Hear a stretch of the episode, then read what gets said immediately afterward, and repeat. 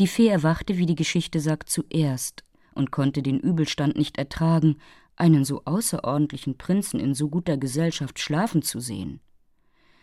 Prinz Beribinka, sagte sie zu ihm, nachdem sie ihn man weiß nicht wie erweckt hatte, ich habe Ihnen keine gemeine Verbindlichkeiten.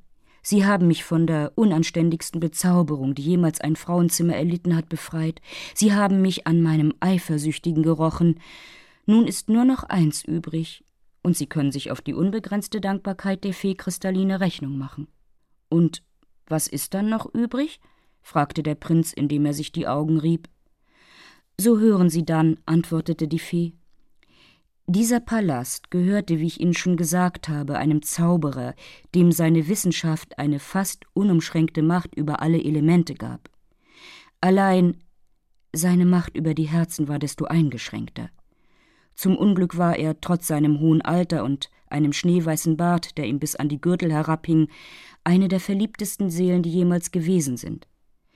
Er verliebte sich in mich und, ob er gleich die Gabe nicht hatte, sich wieder lieben zu machen, so hatte er doch Macht genug, um gefürchtet zu werden. Bewundern Sie die Wunderlichkeit des Schicksals. Ich versagte ihm mein Herz, welches zu gewinnen er sich alle nur ersinnliche Mühe gab, und überließ ihm meine Person, die ihm zu nichts nütze war.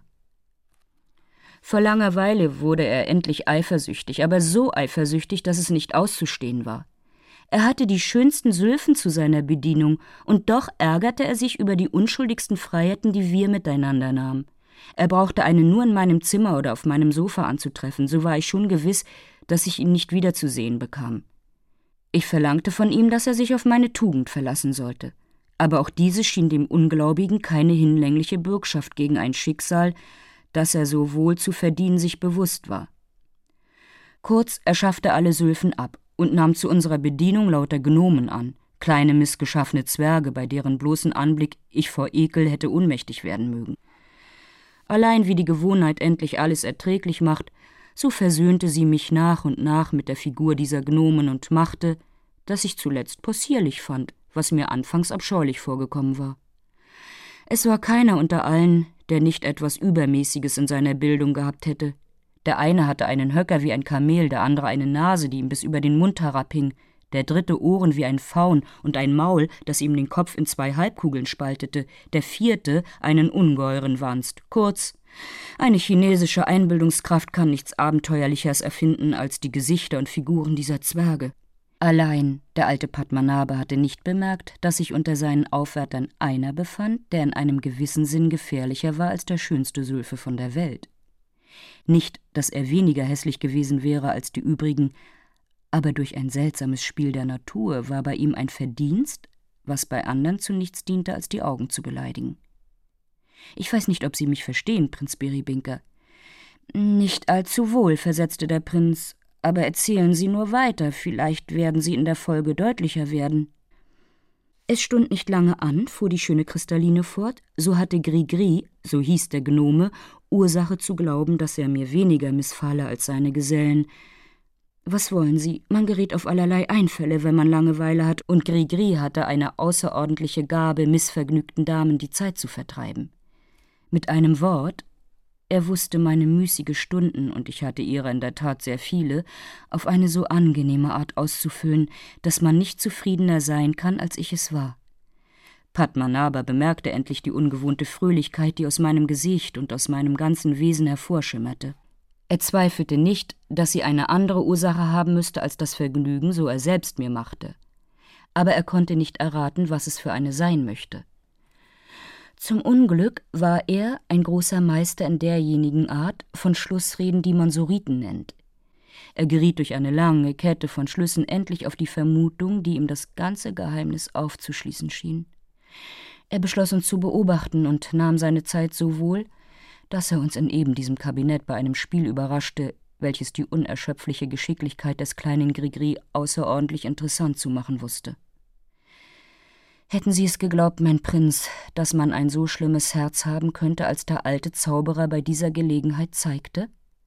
Anstatt großmütig an meinem Vergnügen Anteil zu nehmen, erzürnte er sich darüber, der Niederträchtige. Er hätte sich immer erzürnen mögen, dass er nicht Grigri war, aber was konnte unbilliger sein, als uns deswegen zu strafen? In der Tat, sagte Biribinka, nichts Unbilligers, denn wenn er nur in einem einzigen Punkt Grigri gewesen wäre, so bin ich gewiss, dass sie ihm ungeachtet seines langen weißen Barts den Vorzug vor einem kleinen hässlichen Zwergen gegeben hätten. Was sagen Sie mir von einem kleinen hässlichen Zwerg? erwiderte Kristalline. Ich versichere Sie, in dem Augenblicke, wovon wir reden, war Grigri ein Adonis in meinen Augen. Aber hören Sie nur, wie es weiterging. Nachdem der Alte unsichtbarerweise unseren Spielen eine Weile zugesehen hatte, trat er endlich hervor und setzte uns in einen Schrecken, der sich leichter einbilden als beschreiben lässt. Er schüttete die ganze Wut über uns aus, in die ihn ein Anblick gesetzt hatte, der seines Unvermögens zu spotten schien. Ich schäme mich, Ihnen die Komplimente zu wiederholen, die er mir bei dieser Gelegenheit machte. Kurz, denn ich muss Zeit sparen, er verwandelte mich, Sie wissen wohl worein, und den armen Grigri in eine Hummel. In eine Hummel? Rief Biribinka. Das ist sonderbar. So ist vielleicht Herr Grigri von meiner Bekanntschaft. Mit der Bedingung, fuhr Kristalline fort, dass ich meine Gestalt nicht eher wiederbekommen sollte, bis ich dem Prinzen Biribinka Verzeihen Sie meiner Schamhaftigkeit, dass ich den Umstand nicht nenne, worin ich zuerst das Vergnügen hatte, Sie kennenzulernen. Und in der Tat, ohne ihnen zu schmeicheln, so sehr zu ihrem Vorteil, dass ich in der ersten Bestürzung im Begriff war, sie für den armen Grigri selbst zu halten. Sie erweisen mir allzu viel Ehre, erwiderte Biribinka, und wenn ich gewusst hätte, dass Ihr Herz für einen so würdigen Gegenstand eingenommen wäre. Ich bitte Sie, sagte die Fee, gewöhnen Sie sich doch die unzeitlichen Komplimente ab, die Sie so gern zu machen pflegen. Sie können nicht glauben, wie gezwungen und wunderlich es Ihnen lässt. Ich sage Ihnen, dass ich die beste Meinung von Ihrer Bescheidenheit habe, und ich denke, ich gebe Ihnen eine sehr starke Probe davon, da ich mich so nahe bei Ihnen sicher glaube. Ich erinnere mich zwar nicht allzu wohl, wie es zugegangen ist, dass wir so vertraulich miteinander worden sind, denn ich gestehe, dass ich aus Vergnügen über unsere so lang gewünschte Zusammenkunft ein paar Gläser mehr getrunken habe, als ich zu trinken pflege, aber ich hoffe doch, Sie werden sich in den Schranken in der Tat, schöne Kristalline, fiel ihr der Prinz ins Wort. Ich finde Ihr Gedächtnis so außerordentlich als die Tugend, worauf Sie wollten, dass der alte Padmanabha sich verlassen sollte.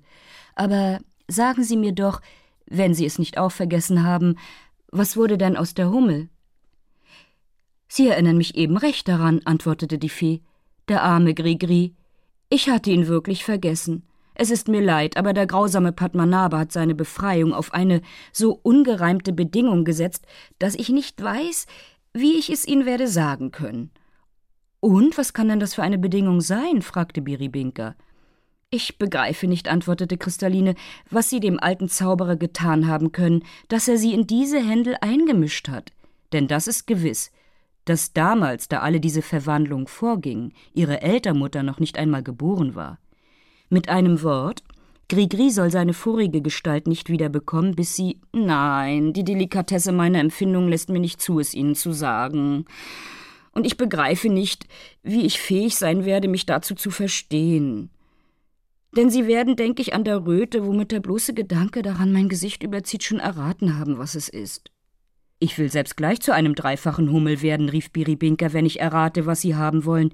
Ich bitte Sie, machen Sie nicht so viel Umschweife. Es ist schon heller Tag und ich kann mich nicht mehr aufhalten. Wie, sagte die Fee, wird Ihnen die Zeit so lange bei mir? Bin ich nicht fähig, Ihnen ein Milchmädchen nur für etliche Stunden aus dem Sinn zu bringen?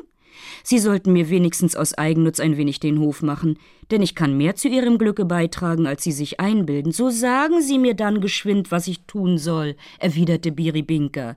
Wie ungeduldig Sie sind, rief die Fee. Wissen Sie also, dass der arme Grigri nicht eher wie der Grigri werden soll, bis der Prinz Biribinka. Nun, so raten Sie doch. Aber das versichere ich Ihnen, wenn es nicht um die Wiederherstellung eines guten alten Freundes zu tun wäre, ich könnte mich nimmermehr dazu verstehen, das Opfer der Rache zu werden, welche Padmanabha durch Ihren Beistand an dem armen Grigri nehmen will. Er will doch nicht, dass ich Ihnen das Leben nehmen soll, sagte der Prinz. Nun, das muss ich gestehen, antwortete Kristalline, dass Sie heute mit einem außerordentlich harten Kopf aufgewacht sind.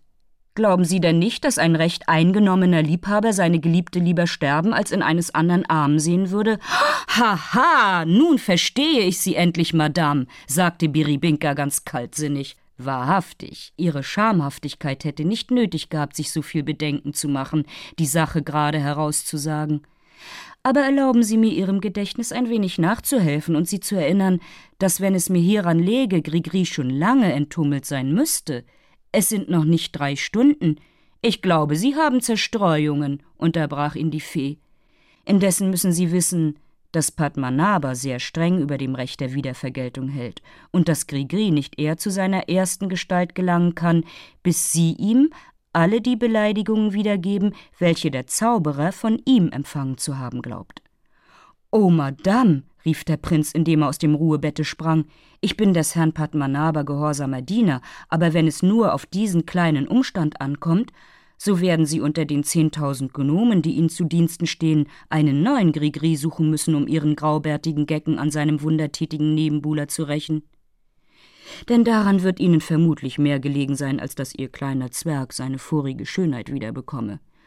Was mich betrifft, so denke ich, sie sollten zufrieden sein, dass ich ihnen die ihrige wiedergegeben. Ich sage das nicht, als ob ich mich durch die Gütigkeiten, die sie für mich gehabt haben, nicht überflüssig für einen Dienst belohnt halte, der mich so wenig gekostet hat. Ich wollte Sie nur erinnern, dass die Hauptsache doch immer in dem Umstande liegt, dass Sie, statt ein kristallener Nachttopf zu sein, wieder die Fee Kristalline sind, und dass die Gewalt, die Ihnen der Zauberstab des alten Padmanabha gibt, Sie gar leicht wegen des Verlust eines einzigen sollte trösten können. Ich hoffe doch nicht, versetzte Kristalline, dass Sie meine Sorge für den armen Grigri einer eigennützigen Absicht beimessen. Sie müssten in der Tat weder die Feinheit meiner Empfindungen noch die Pflichten der Freundschaft kennen, wenn Sie nicht begreifen könnten, dass man sich für einen Freund beeifern kann, ohne einen anderen Bewegungsgrund zu haben als das Beste dieses Freunds. Und ich müsste Sie bedauern, oh Madame, erwiderte Biribinka, der sich indessen angekleidet hatte, ich bin von der quintessenzmäßigen Feinheit Ihrer Empfindungen so überzeugt, als Sie es nur verlangen können. Aber Sie sehen, wie bequem dieser Morgen ist, meine Reise fortzusetzen. Seien Sie so gütig, Sie, deren Herz einer so uneigennützigen Freundschaft fähig ist, und entdecken mir, auf welchem Weg ich meine geliebte Galaktine wiederfinden kann. So will ich gegen alle und jeden behaupten, dass Sie die großmütigste, die uneigennützigste und, wenn Sie wollen, auch die sprödeste unter allen Feen des Erdkreises sind. Sie sollen befriediget werden, antwortete Kristalline. Gehen Sie und suchen Ihr Milchmädchen, weil es doch Ihr Schicksal so haben will. Ich hätte vielleicht Ursache, mit Ihrer Aufführung nicht allzu sehr zufrieden zu sein, aber ich sehe wohl, dass man es mit Ihnen nicht so genau nehmen muss. Gehen Sie, Prinz. Sie werden im Hof ein Maultier antreffen, welches so lange mit Ihnen davontrotten wird, bis Sie Ihre Galaktine gefunden haben. Und, wofern Ihnen wieder vermuten etwas Unangenehmes zustoßen sollte, so werden Sie in dieser Erbsenschote ein unfehlbares Mittel dagegen finden. Der Prinz Biribinka steckte die Erbsenschote zu sich, bedankte sich gegen die Fee für alle ihre Gütigkeiten und stieg in den Hof herab. Sehen Sie hier, sagte Kristalline, die ihn begleitete, sehen Sie hier ein Maultier, das vielleicht wenige seinesgleichen hat. Es stammt in gerader Linie von dem berühmten trojanischen Pferd und der Eselin des Silenus ab. Von der väterlichen Seite hat es die Eigenschaft, dass es von Holz ist und weder Futter noch Streue noch Striegel nötig hat. Und von der mütterlichen, dass es einen überaus sanften Trab geht und so geduldig ist wie ein Schaf. Steigen Sie auf und lassen es gehen, wohin es will. Es wird sie zu ihrem geliebten Milchmädchen bringen, und wenn sie nicht so glücklich sein werden, als sie wünschen, so wird die Schuld nur an ihnen selbst sein. Der Prinz besah dieses außerordentliche Tier von allen Seiten und hatte alle die Wunderdinge, die ihm in diesem Schloss begegnet waren, nötig, um ihm so viel Gutes zuzutrauen, als ihm die Fee nachgerühmt hatte. Indessen, dass er aufstieg, wollte ihm Kristalline noch eine Probe geben, dass sie nicht zu viel von ihrer Macht gesagt hatte. Sie schlug mit ihrem Stab dreimal in die Luft und siehe, auf einmal erschienen alle zehntausend Sylphen, welche ihr der Stab des Padmanabha untertänig machte. Der Hof, die Treppe, die Galerie und sogar die Dächer und die Luft wimmelte von geflügelten Jünglingen, wovon der geringste den vatikanischen Apollo an Schönheit übertraf. Bei allen Feen, rief Biribinka von diesem Anblick außer sich selbst gesetzt, was für einen glänzenden Hof Sie haben! Lassen Sie den kleinen Grigri immer eine Hummel bleiben, Madame, und halten Sie sich an diese hier. Es müsste unglücklich sein, wenn unter allen diesen Liebesgöttern keiner fähig sein sollte, ihnen einen Gnomen zu ersetzen, der ihrem eigenen Geständnis nach keinen anderen Vorzug vor seinen missgeschaffenen Gesellen hatte, als dass er auf eine kurzweiligere Art Ungestalt war. Sie sehen wenigstens, versetzte Kristalline, dass es mir nicht an Gesellschaft fehlt, die mich wegen ihrer Unbeständigkeit trösten kann, wenn es mir jemals einfallen sollte, dass ich getröstet sein wollte. Mit diesen Worten wünschte sie ihm eine glückliche Reise, und Biribinka trabte auf seinem hölzernen Maultier davon, indem er allem demjenigen nachdachte, was ihm in diesem wundervollen Schlosse begegnet war. Ich will Ihnen die mannigfaltigen Betrachtungen erlassen, welche Biribinka unterwegs mit sich selbst anstellte, um Ihnen zu sagen, dass er gegen Mittag, da die Hitze unerträglich zu werden anfing, an dem Eingang eines Waldes abstieg und sich an den Rand eines kleinen Bachs setzte, der von Bäumen und Gebüschen umschattet war.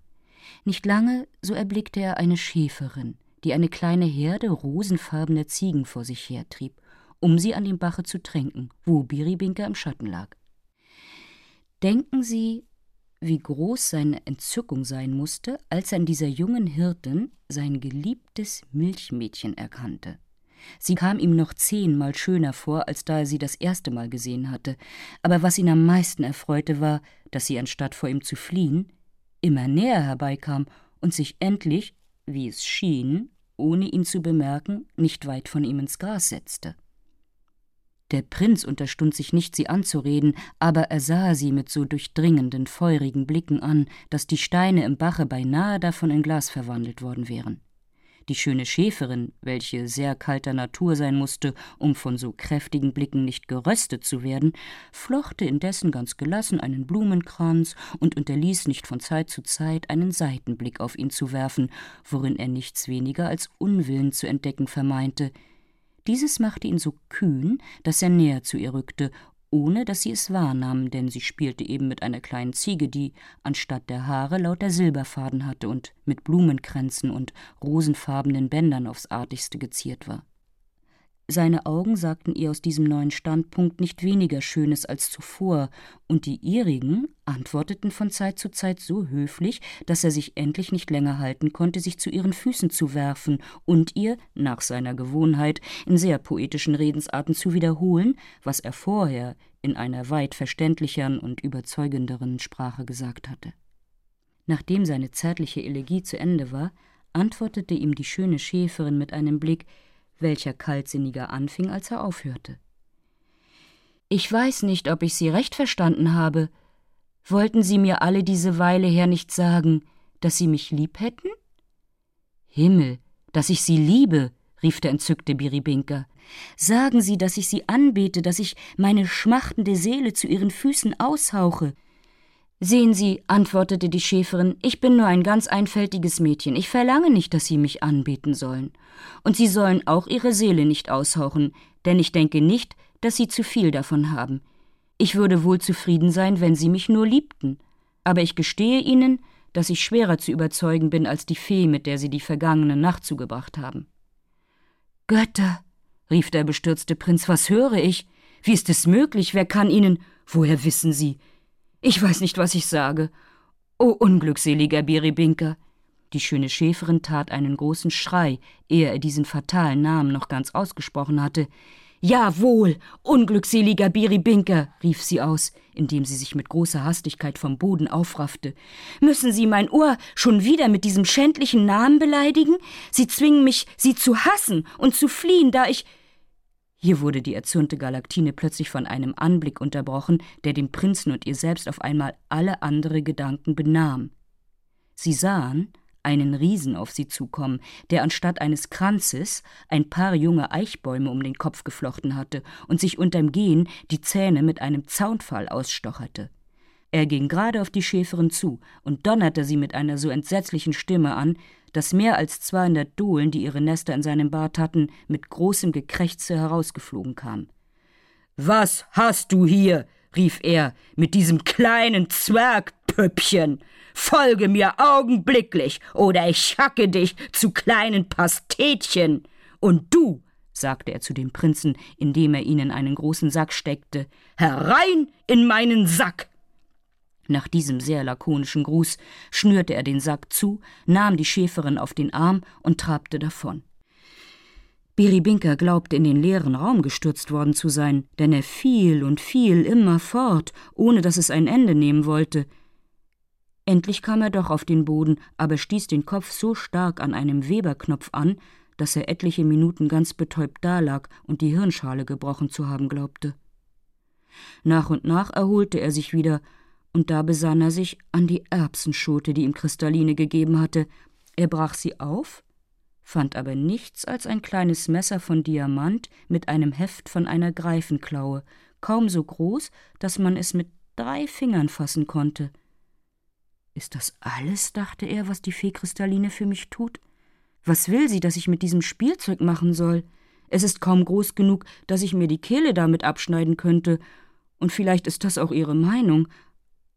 Aber man muss doch alles andere vorher versuchen, ehe man sich die Kehle abschneidet. Ich kann mit diesem Messerchen ein Loch in den Sack bohren, ob es gleich Mühe kosten wird, und wenn ich schon einen Sprung wagen muss, so will ich doch lieber alles wagen, als Gefahr laufen, dass dieser verfluchte Popanz kleine Bratwürstchen für seine Popänzchen aus mir macht. In dieser großmütigen Entschließung arbeitete der Prinz Biribinka oder vielmehr das kleine Messer, worauf ein Talisman eingegraben war, so nachdrücklich, dass er in kurzer Zeit eine ziemliche Öffnung in den Sack machte, ungeachtet die Fäden des Gewebes so dick waren wie Ankerseile. Er merkte, dass die Reise eben durch einen Wald ging und dachte, seine Zeit so gut in Acht zu nehmen, dass er, indem er sich aus dem Sack herausstürzte, an dem Wipfel eines hohen Baumes sich halten könnte. Diesen Anschlag setzte er ungesäumt ans Werk, ohne dass es der Riese gewahr wurde. Allein der Ast, an den er sich halten wollte, brach mit ihm, und der gute Biribinka fiel in ein ziemlich tiefes marmornes Brunnenbecken voll Wassers, welches zu allem Glück unter ihm lag. Denn was er für einen Wald angesehen hatte, befand sich ein sehr schöner Park, der zu einem nicht weit davon gelegenen Schloss gehörte. Er dachte, indem er untertauchte, zum wenigsten in das Kaspische Meer gefallen zu sein, oder besser zu sagen, er dachte gar nichts, so betäubt von Schrecken lag er da, und vermutlich würde er in seinem Leben das Trockene nicht wieder gesehen haben, wenn nicht eine Nymphe, die sich eben in diesem Brunnen badete, zu seiner Rettung herbeigeschwommen wäre. Die Gefahr, worin sie einen so schönen jungen Menschen sah, machte sie vergessen, in was für einem Zustande sie selbst war, und in der Tat hätte er leicht ertrinken können, ehe sie ihre Kleider angezogen hätte. Kurz, Biribinka fühlte, da er zu sich selbst kam, dass sein Gesicht an dem schönsten Busen lag, der jemals gewesen ist, und da er die Augen auftat, sah er sich am Rand eines großen Brunnens in den Armen einer Nymphe, die ihm in dem ungekünstelten Aufzug, worin er sie sah, beim ersten Anblick so viel und noch mehr Leben wiedergab, als er brauchte. Dieses Abenteuer setzte ihn in ein so angenehmes Erstaunen, dass er kein Wort hervorbringen konnte. Allein die Nymphe merkte kaum, dass er wieder lebte, so riss sie sich von ihm los und sprang ins Wasser. Biribinka, der sich einbildete, dass sie ihm entfliehen wolle, erhob ein so klägliches Geschrei, als ein kleiner Junge nur immer machen kann, wenn man ihm eine neue Puppe nehmen will. Die schöne Nymphe war wohl sehr weit von einem so grausamen Vorhaben entfernt, denn in wenigen Augenblicken sah er sie schon wieder mit einem Rücken, der die Lilien an Glanz übertraf, aus dem Wasser hervorragen. Sie hob den Kopf ein wenig empor, aber kaum erblickte sie den Prinzen, so tauchte sie wieder unter und plätscherte unter dem Wasser fort, bis sie an die andere Seite des Brunnens kam, wo ihre Kleider lagen. Allein da sie sah, dass ihr der Prinz folgte, erhob sie sich mit halbem Leib, aber ganz in ihre lange gelbe Haare eingehüllt, die ihr in dichten, wallenden Locken bis zu den Füßen herabflossen, und seinen lüsternen Augen den Anblick von Schönheiten entzogen, welche fähig waren, einen Titon zu verjüngen. Sie sind sehr unbescheiden, Prinz Biribinka, sagte sie, dass Sie sich in solchen Augenblicken aufdringen, da man allein sein will. Vergeben Sie mir, schönste Nymphe, antwortete der Prinz, wenn mir Ihre Bedenklichkeiten ein wenig unzeitig vorkommen. Nach dem Dienst, den Sie mir so großmütig geleistet haben, dächte ich, man sehe doch, was für einen Übermut diese Mannsleute haben. Man untersteht sich nicht, ihnen die mindeste kleine Höflichkeit zu erzeigen, ohne dass sie ihre Glossen darüber machen. Und ein bloßes Werk der Großmut und des Mitleidens ist in ihren Augen schon eine Aufmunterung, wodurch sie berechtiget zu sein glauben, sich Freiheiten mit uns herauszunehmen. Wie? Weil ich gütig genug gewesen bin, ihnen das Leben zu retten, so glauben sie vielleicht. Sie sind sehr grausam, unterbrach sie der Prinz, dass sie dasjenige einem unbescheidenen Übermut beimessen, was eine notwendige Wirkung der Zauberei ihrer Reizungen ist. Wenn sie mir das Leben wieder nehmen wollen, das sie mir gerettet haben, denn wer kann sie gesehen haben und die Beraubung eines so entzückenden Anblicks ertragen? So töten sie mich wenigstens auf eine großmütige Art. Machen Sie ein Denkmal Ihrer alles bezwingenden Schönheit aus mir und lassen mich hier in Ihrem Anschauen zum Marmorbilde erstarren. Sie haben, wie ich höre, eine hübsche Belesenheit in den Poeten, versetzte die Nymphe. Wo nahmen Sie doch diese Anspielung? War nicht einmal eine gewisse Medusa? Sie haben Ihren Ovidius gelesen, das ist gewiss, und man muss gestehen, dass Sie Ihrem Schulmeister Ehre machen. Grausame, rief Biribinka mit Ungeduld, was für ein Belieben finden Sie die Sprache meines Herzens, welches keinen Ausdruck für seine Empfindung stark genug findet, mit den Figuren eines schülerhaften Witzes zu verwechseln. Sie nehmen Ihre Zeit sehr übel, wenn Sie disputieren wollen, fiel ihm die Nymphe ein. Sehen Sie denn nicht, wie viele Vorteile ich in dem Element, worin ich bin, über Sie habe? Aber ich bitte Sie, gehen Sie hinter diese Myrtenhecke und erlauben Sie mir, dass ich mich ankleide, wenn Sie so gut sein wollen. Würde es aber nicht großmütiger von Ihnen sein, wenn Sie mir erlaubten, dass ich Sie ankleiden hülfe? Glauben Sie das? erwiderte die Nymphe. Ich danke Ihnen für Ihre Dienstfertigkeit, aber ich möchte Ihnen nicht gerne Mühe machen, und Sie sehen auch, dass ich Leute genug habe, die diese Arbeit besser gewohnt sind als Sie. Mit diesen Worten blies sie in ein kleines Ammonshorn, so ihr an einer Schnur der größten und feinsten Perlen am Halse hing, und in einem Augenblick erfüllte sich der ganze Brunnen mit jungen Nymphen, die plätschernd aus dem Wasser herauffuhren und einen Kreis um ihre Gebieterin machten. Biribinka konnte sich jetzt noch weniger entschließen als zuvor auf die Seite zu gehen, aber die Nymphen erblickten ihn kaum, so spritzten sie ihm eine solche Menge Wassers ins Gesicht, dass er aus Furcht, ein anderer Aktäon zu werden, so eilfertig davonlief, als ob er schon Hirschläufte hätte. Er fühlte sich alle Augenblicke an die Stirne, da aber weder Geweih noch Sprossen merkte, so schlich er wieder zurück, um hinter den Myrtenhecken der Ankleidung seiner schönen Nymphe zuzusehen. Allein er kam schon zu spät. Die Nymphen waren wieder verschwunden, und indem er hinter der Hecke hervorgehen wollte, fehlte es nicht viel, dass er mit dem Kopf an die Stirne seiner Erretterin angeschlagen hätte, die im Begriff war, ihn zu suchen. Er erstaunte ungemein, da er sie sah. Wie? Madame, rief er aus. Nennen Sie das angekleidet sein? Warum nicht? antwortete die Nymphe. Sehen Sie denn nicht, dass ich in einen siebenfachen Schleier von Leinwand eingewickelt bin? Das gestehe ich, sagte der Prinz. Wenn das Leinwand ist, so möchte ich wohl denjenigen sehen, der sie gewebt hat. Denn das feinste Spinnengewebe ist Segeltuch gegen dieses. Ich hätte geschworen, dass es Luft wäre. Es ist die feinste Art von gewebtem Wasser, versetzte sie, von einer Art trockenem Wasser, welches von Polypen gesponnen und von unseren Mädchen gewebt wird. Es ist die gewöhnliche Kleidung, die wir andern Ondinen zu tragen pflegen. Was für eine andere wollen Sie, dass wir haben sollen, da wir uns weder vor Frost noch Hitze zu verwahren brauchen?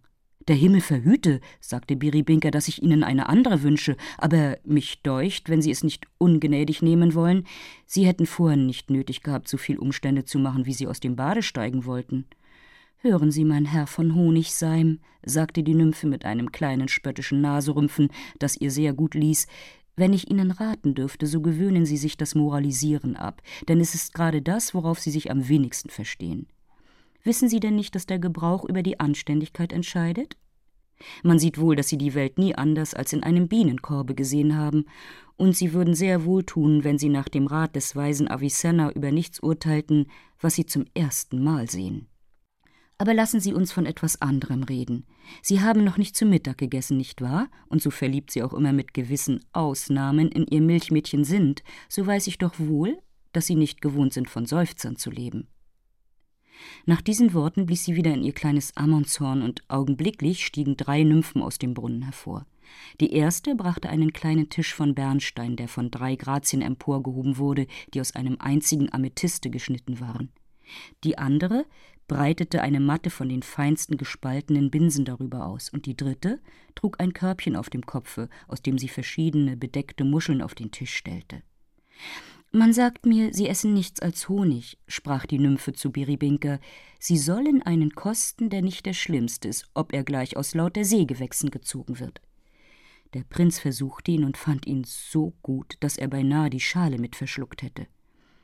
Wie sie abgespeist hatten, erschienen zwei andere Najaden mit einem kleinen Schenktisch von Saphir, der mit einer Menge Trinkschalen aufgesetzt war. Sie waren alle aus gediegenem Wasser geschnitzt, hart wie Diamant, durchsichtig wie Kristall und wie es schien, mit lauter Brunnenwasser angefüllt. Aber wie Biribinka davon kostete, befand sich's, dass die besten persischen Weine Phlegma dagegen waren. Gestehen Sie, sagte die Ondine, dass Sie hier nicht schlimmer sind als bei der Fee Kristalline, bei der Sie die vergangene Nacht zugebracht haben. Sie sind allzu bescheiden, schönste Ondine, antwortete der Prinz, dass Sie sich mit einer Fee vergleichen, die in allen Stücken so weit unter Ihnen ist. Wieder übel geschlossen, erwiderte die Nymphe. Ich sagte das nicht aus Bescheidenheit, sondern nur um zu hören, was Sie mir darauf antworten würden. Aber ich bitte Sie, meine Göttin, sagte der Prinz, wie geht es zu, dass Sie so gute Nachrichten von mir haben? Sobald Sie mich sehen, nennen Sie mich bei meinem Namen. Sie sehen daraus, antwortete die Nymphe, dass ich eine so gute Kennerin bin als die Fee Kristalline. Sie wissen, dass ich in einem Bienenkorb erzogen worden bin, das riecht man Ihnen auf zwanzig Schritte weit an. Dass ich ein Milchmädchen liebe, oh ja, wie man noch nie geliebt hat, und dass Sie noch verliebter sind, seitdem Sie eine Schäferin worden ist. Und wer weiß, wie weit Sie Ihr Glück getrieben hätten, wenn nicht der Riese Caraculiamborix aber haben Sie keinen Kummer, Sie sollen sie wiedersehen und so glücklich sein, als man in Besitz eines Milchmädchens nur immer sein kann. Oh, rief Biribinka, bei dem die Getränke der Ondine mächtig zu wirken anfingen, kann man etwas anderes zu sehen oder zu besitzen wünschen, nachdem man Sie gesehen hat, göttliche Ondine? Ich erinnere mich nur nicht mehr, dass ich vorher Augen hatte, und der Augenblick, da ich sie zum ersten Mal sah, ist der Anfang meines Daseins. Ich kenne und wünsche mir keine andere Glückseligkeit, als zu ihren Füßen von dem Feuer verzehrt zu werden, das ihr erster Blick in meiner Brust entzündet hat. Prinz Biribinka, antwortete die Ondine, Sie haben einen schlimmen Lehrmeister in der Redekunst gehabt. Ich hätte gedacht, die Fee Kristalline sollte Ihnen die lächerliche Meinung benommen haben, dass man uns Unsinn vorsagen müsse, um uns die Heftigkeit Wirklichkeit seiner Leidenschaft zu beweisen. Ich wette, was Sie wollen, dass es nicht wahr ist, dass Sie zu meinen Füßen verzehrt zu werden wünschen. Glauben Sie mir, ich weiß besser, was Sie wünschen. Und Sie würden mehr dabei gewinnen, wenn Sie natürlich mit mir reden wollten. Diese schwülstige Sprache, die Sie sich angewöhnt haben, ist vielleicht gut, Milchmädchen zu rühren. Aber lassen Sie sich ein für alle Male sagen, dass man uns nicht nach einerlei Methode behandeln muss. Ein Frauenzimmer, das den Averroes so lange studiert hat wie ich, wird durch keine poetische Blümchen gewonnen. Man muss uns überzeugen können, wenn man uns rühren will, und die Macht der Wahrheit ist das Einzige, was uns nötigen kann, uns zu ergeben. Biribinka war es zu sehr gewohnt von den Damen, denen er in die Hände fiel, Gehofmeister zu werden, als dass er sich durch einen Verweis hätte kleinmütig machen lassen sollen, der ihm die Mittel zeigte, wodurch man bei den Schülerinnen des Averroes glücklich werden kann und in der Tat fühlte er, dass es ihn weit weniger Mühe kosten werde, sie durch die Energie der Wahrheit als durch spitzfündige und schwülstige Liebeserklärungen zu überwältigen. Die Reizungen der Undinen übertreffen, nach dem vollgültigen Zeugnis des Grafen von Gabalis, alles, was den Besitz der schönsten unter den Töchtern der Menschen begehrenswürdig macht. Kurz Biribinka wurde nach und nach so natürlich und überzeugend, als sie es nur wünschen konnte, und ob sie gleich eine genaue Beobachterin dessen war, was man Gradationen nennt, so wusste sie doch die Zeit so gut einzuteilen, dass es eben Nacht wurde, wie der Prinz die Überzeugung bis zu derjenigen Evidenz trieb, die keinen Zweifel übrig lässt. Die Geschichte sagt weiter nichts von dem, was zwischen ihnen vorgegangen, als dass sich Biribinka des Morgens, da er erwachte, zu seinem nicht geringen Erstaunen auf eben dem Ruhebett in eben dem Zimmer, in eben dem Palast und in dem nämlichen Zustande befand, worin er des Morgens zuvor gewesen war.